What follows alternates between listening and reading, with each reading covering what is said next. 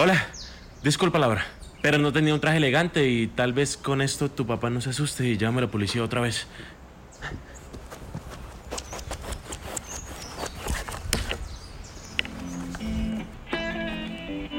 Después de tanto me siguen confundiendo como desde el primer momento cada fibra de mi ser que tiembla de emoción o de lo que sea que me produces cuando estás cerca. ¿Es algo de amor u odio tal vez?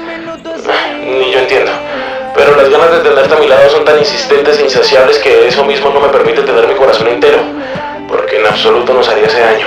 Convencernos de una fugaz ilusión es más fácil de lo que parece, y luchar por el hecho de que correspondamos solo nos llevaría directo a algo peor, la despedida.